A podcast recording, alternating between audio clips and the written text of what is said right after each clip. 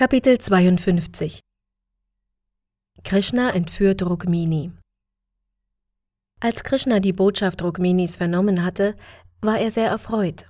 Er schüttelte dem Brahmana die Hand und sagte, Mein lieber Brahmana, es freut mich sehr zu erfahren, wie sehr sich Rukmini wünscht, mich zu heiraten, denn auch ich sehne mich danach, ihre Hand zu bekommen. Meine Gedanken weilen ständig bei der Tochter Bhishmakas, und manchmal kann ich nachts nicht schlafen, weil ich an sie denken muss. Dass nun Rukminis älterer Bruder ihre Heirat mit Shishupal in die Wege geleitet hat, ist offensichtlich darauf zurückzuführen, dass er schon seit jeher einen Groll gegen mich hegt. Deshalb bin ich entschlossen, all diesen Fürsten eine gehörige Lektion zu erteilen. Genau wie man aus gewöhnlichem Holz das lichtspendende Feuer herausziehen kann, so werde ich mit diesen dämonischen Fürsten kämpfen und aus ihrer Mitte Rukmini wie ein Feuer hervorbringen. Weil Krishna erfahren hatte, dass Rukminis Heirat schon am nächsten Tag stattfinden sollte, war er sehr bestrebt, schnellstens aufzubrechen.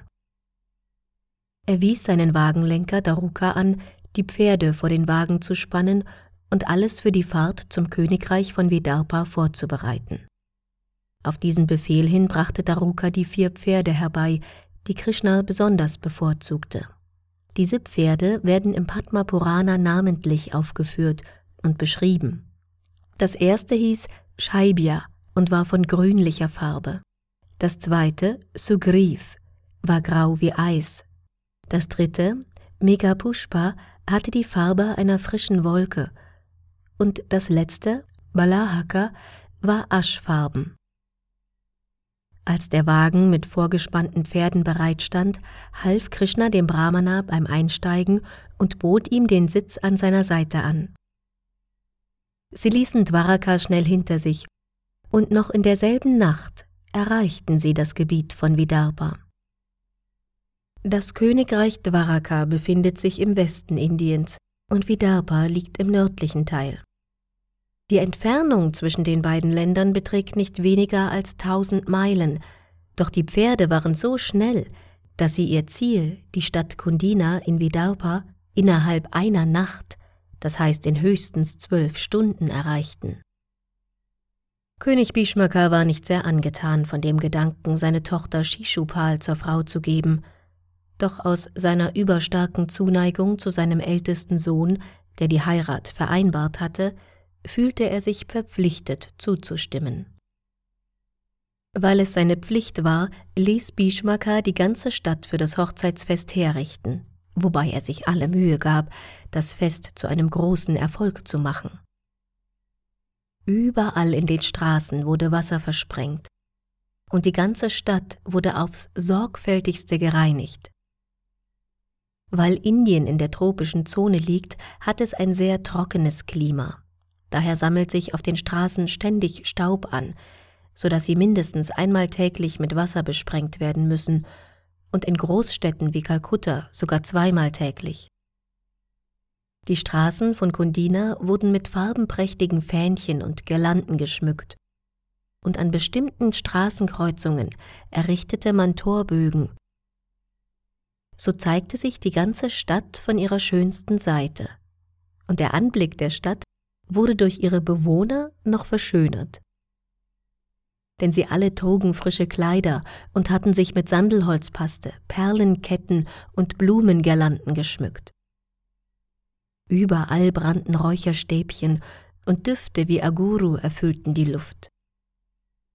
Die Priester und Brahmanas wurden ausgiebig gespeist und erhielten, wie es bei solchen Festen der Brauch war, viele Kostbarkeiten und Kühe als Geschenk. Und danach begannen sie, vedische Hymnen zu chanten. Rukmini, die Tochter des Königs, war unvergleichlich hübsch. Sie war wohl gepflegt und hatte wunderschöne Zähne. Um ihr Handgelenk war das glückverheißende heilige Band geschlungen, dazu trug sie die verschiedensten Schmuckstücke aus Juwelen und ihr ganzer Körper war in einen langen Sari aus Seide gehüllt. Gelehrte Priester chanteten schutzbringende Mantras aus dem Sama-Veda, dem Rig-Veda und dem Yajur-Veda. Als sie Opfergaben im Feuer darbrachten, um den Einfluss von ungünstigen Gestirnkonstellationen entgegenzuwirken, chanteten sie Mantras aus dem Atharva Veda. König Bhishmaka wusste sehr wohl, wie man sich bei solchen Zeremonien den Brahmanas und Priestern gegenüber zu verhalten hat, und so ehrte er die Brahmanas besonders, indem er ihnen große Mengen von Gold und Silber sowie mit Zuckersirup vermischtes Getreide und Kühe mit goldenem Zierat schenkte. Damagosh, Shishupals Vater, führte alle möglichen Rituale aus, um seiner Familie eine möglichst glückliche Zukunft zu sichern. Shishupals Vater hieß Dharmagosh, weil er für seine besondere Fähigkeit berühmt war, undisziplinierte Bürger niederzuzwingen. Dharma bedeutet bezwingen und Ghosh bedeutet berühmt. Dharma war also dafür berühmt, die Bürger unter strenger Aufsicht zu halten. Deshalb hatte Dharma geplant, im Falle eines Versuches von Krishna, die Heiratszeremonie zu stören, mit seiner Streitmacht einzugreifen und ihn auf diese Weise niederzumachen. Nachdem er die verschiedenen glückbringenden Zeremonien durchgeführt hatte, sammelte er seine berühmten Madasravi-Legionen um sich und nahm überdies viele mit goldenen Ketten geschmückte Elefanten und zahlreiche Streitwagen und Pferde mit, die ähnlichen Prunk aufwiesen. Auf diese Weise machte sich Damagosch zusammen mit seinem Sohn und anderen Freunden auf den Weg nach Kundina und es erweckte fast den Eindruck, dass sie mehr die Absicht hatten, an einer Schlacht teilzunehmen, als an einer Hochzeitszeremonie. Als König Bhishmaka erfuhr, dass Dharmagosch und sein Gefolge sich Kundina näherten, verließ er die Stadt, um sie willkommen zu heißen. Vor dem Stadttor lagen viele Gärten, die für den Aufenthalt der Gäste gedacht waren. Nach vedischem Brauch ist es üblich, dass der Brautvater die Gefolgschaft des Bräutigams empfängt und sie für zwei bis drei Tage bis zum Ende der Hochzeitszeremonie in einer gebührlichen Unterkunft bewirtet. Die Gefolgschaft, die von Dharmagosch angeführt wurde, bestand aus Tausenden von Leuten, unter denen sich auch so berühmte Könige und Persönlichkeiten wie Jarasandha, Dantavraka, Vidurata und Paundraka befanden. Es war ein offenes Geheimnis, dass Rukmini eigentlich mit Krishna hätte verheiratet werden sollen, dass aber Rukmi, ihr ältester Bruder, ihre Heirat mit Shishupal beschlossen hatte. Es wurde auch gemunkelt, Rukmini habe heimlich einen Boten zu Krishna gesandt. Und deshalb vermuteten die Soldaten, dass Krishna die Hochzeit vielleicht verhindern und Rukmini entführen würde. Die Soldaten hatten zwar nicht gerade das beste Gefühl dabei, doch sie alle waren bereit, Krishna einen harten Kampf zu liefern, um so zu verhindern, dass er das Mädchen entführte. Inzwischen hatte Sri Balaram erfahren, dass Krishna nur von einem Brahmana begleitet nach Kundina gefahren war. Und als er außerdem hörte, dass Shishupal dort mit einer gewaltigen Anzahl von Soldaten eingetroffen sei, befürchtete er, dass sie Krishna angreifen könnten. Deshalb zog er starke Truppen zusammen, die sich aus Streitwagen, Fußvolk, Reiterei und Elefanten zusammensetzten und begab sich damit vor die Stadt Kundina. Rukmini wartete unterdessen sehnsüchtig in ihrem Palast auf Krishnas Ankunft. Doch weder er noch der Brahmana, dem sie die Botschaft anvertraut hatte, trafen ein. Rukmini wurde zutiefst beunruhigt und sie begann über ihre unglückliche Lage nachzudenken. Es trennt mich jetzt nur noch eine Nacht vom Hochzeitstag, aber bisher sind weder der Brahmana noch Shyama erschienen. Ich kann mir dies nicht erklären. Sie hatte schon fast alle Hoffnung verloren und dachte, sie habe vielleicht Krishnas Unmut erweckt, weshalb er ihren freimütigen Antrag zurückgewiesen habe. Als Folge davon sei der Brahmana vielleicht so enttäuscht gewesen, dass er gar nicht erst zurückkehren wolle. Doch obwohl Rukmini über die möglichen Gründe für das Fernbleiben Krishnas und des Brahmanas rätselte, erwartete sie dennoch jeden Augenblick ihrer Ankunft. Rukmini befürchtete des Weiteren, dass die Halbgötter wie Brahma, Shiva und die Göttin Durga ihr möglicherweise die Gnade versagt hatten, denn es wird gesagt, dass die Halbgötter zornig werden, wenn man sie nicht richtig verehrt. Als Indra zum Beispiel einst merkte, dass die Einwohner von Vrindavan auf Krishnas Einspruch hin den Indra-Yagya, das Opfer, das zu seinen Ehren ausgeführt werden sollte, abbrachen und für immer darauf verzichten wollten, wurde er sehr zornig und wollte sie bestrafen.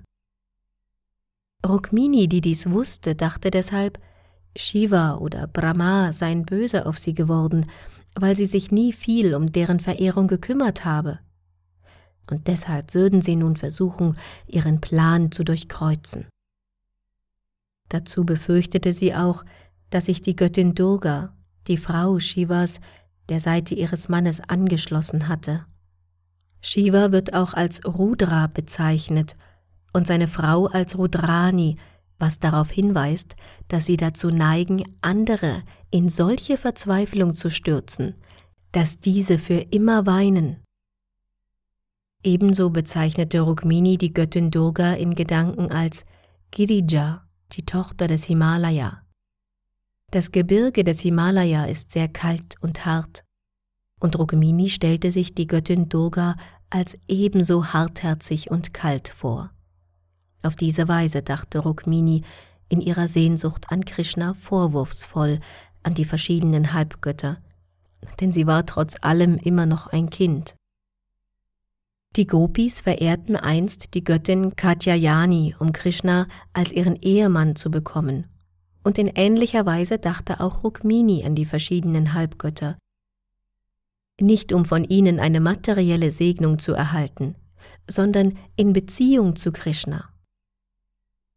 Zu den Halbgöttern um Krishnas Gunst zu beten, ist durchaus nichts Unstatthaftes. Und was Rukmini betrifft, so war sie völlig in Gedanken an Krishna vertieft.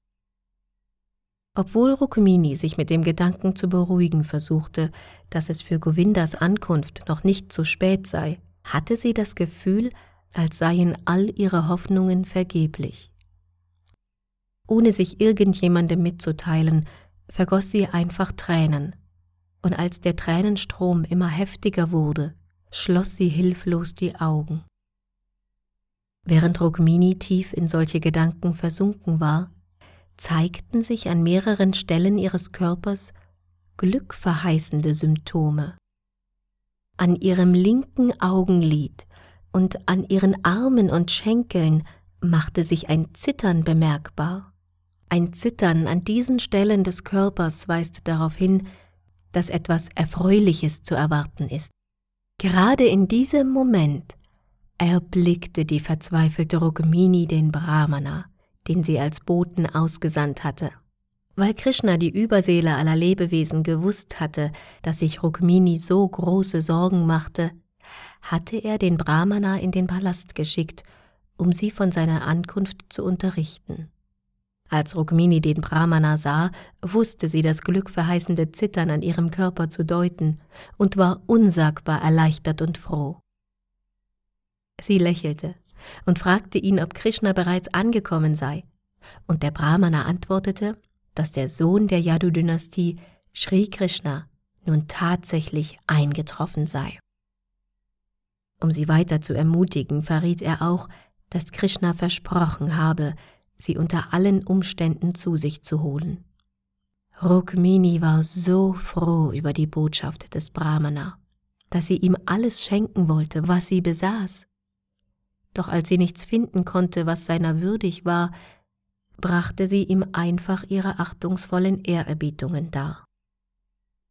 Die Bedeutung des Darbringens von achtungsvollen Ehrerbietungen ist, dass man sich der geehrten Person aus Dankbarkeit verpflichtet fühlt. Auf diese Weise wollte Rukmini dem Brahmana also zeigen, dass sie ihm ewig dankbar sein werde. Jeder, der die Gunst der Glücksgöttin erlangt, wie dieser Brahmana, kann sich zweifellos stets materiellen Reichtums erfreuen. Als König Bhishmaka hörte, dass Krishna und Balaram angekommen seien, lud er sie ein, der Hochzeitszeremonie seiner Tochter beizuwohnen. Auch sorgte er sogleich dafür, dass sie und ihre Soldaten in einem angemessenen Gartenhaus Quartier erhielten, und dann bot er Krishna und Balaram nach vedischer Sitte Honig und frische Gewänder an. Neben Krishna und Balaram und Königen wie Jarasandha bot er seine Gastfreundlichkeit auch noch vielen anderen Königen und Fürsten an, denen er allen entsprechend ihrer Stärke, ihrem Alter und ihrem materiellem Reichtum einen Empfang bereitete. Die Einwohner von Kundina, die es in ihrer Neugier kaum hatten erwarten können, Krishna und Balaram zu sehen, drängten sich um die beiden und tranken den Nektar ihrer Schönheit. Mit tränenerfüllten Augen erwiesen sie Krishna und Balaram schweigend ihre Ehrerbietungen. Sie waren bezaubert von Sri Krishnas Gegenwart und sahen in ihm den einzig geeigneten Gemahl für Rukmini. Sie wünschten sich so sehr, Krishna und Rukmini vereint zu sehen, dass sie begannen zur Persönlichkeit Gottes zu beten.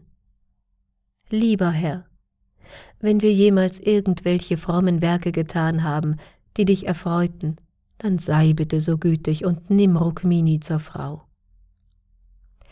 Rukmini war offensichtlich eine sehr beliebte Prinzessin, denn alle Bürger wünschten sich nur das Beste und richteten deshalb ihre Gebete an den Herrn.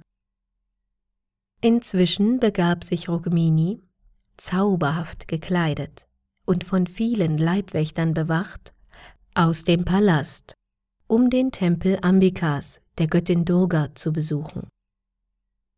Die Bildgestaltenverehrung im Tempel wird schon seit den Anfängen der vedischen Kultur durchgeführt. Es gibt jedoch eine Gruppe von Menschen, die in der Bhagavad Gita als Vedavadharata bezeichnet werden, was bedeutet, dass sie nur an die vedischen Rituale glauben, jedoch nicht an die Verehrung im Tempel. Solche Toren sollten zur Kenntnis nehmen, dass bereits vor 5000 Jahren, als Krishna Rukmini heiratete, Tempelverehrung üblich war. In der Bhagavad Gita erklärt der Herr Janti Deva Vrata Devan. Die Verehrer der Halbgötter gelangen in die Reiche der Halbgötter. Zu jener Zeit gab es viele Halbgottverehrer aber auch viele, die direkt die höchste Persönlichkeit Gottes verehrten. Die Halbgötter, die hauptsächlich verehrt wurden, waren Brahma, Shiva, Ganesh, der Sonnengott und die Göttin Durga. Shiva und die Göttin Durga wurden sogar von den königlichen Familien verehrt, wohingegen die untergeordneten Halbgötter nur von den unintelligenten Menschen niedererer Herkunft verehrt wurden. Die Brahmanas und Vaishnavas jedoch verehrten einzig und allein Sri Vishnu, die höchste Persönlichkeit Gottes. In der Bhagavad Gita wird die Verehrung der Halbgötter zwar verurteilt, jedoch nicht verboten. Es wird deutlich gesagt, dass nur die weniger intelligenten Menschen die verschiedenen Halbgötter um materieller Segnungen willen verehren. Auf der anderen Seite besuchte sogar Rukmini obwohl sie die Glücksgöttin persönlich war, den Tempel Durgas, weil dort die Bildgestalt der Familie verehrt wurde. Im Srimad Bhagavatam wird dazu erklärt, dass Rukmini auf ihrem Weg zum Tempel in ihrem Inneren unablässig an die Lotusfüße Sri Krishnas dachte. Als Rukmini daher in den Tempel ging, tat sie dies nicht mit der gleichen Absicht wie ein gewöhnlicher Mensch, der nur dorthin geht, um sich materiellen Gewinn zu erbitten. Ihr einziges Ziel war Krishna. Wenn die Menschen in den Tempel eines Halbgottes gehen, so ist letzten Endes trotzdem Krishna das Ziel der Verehrung.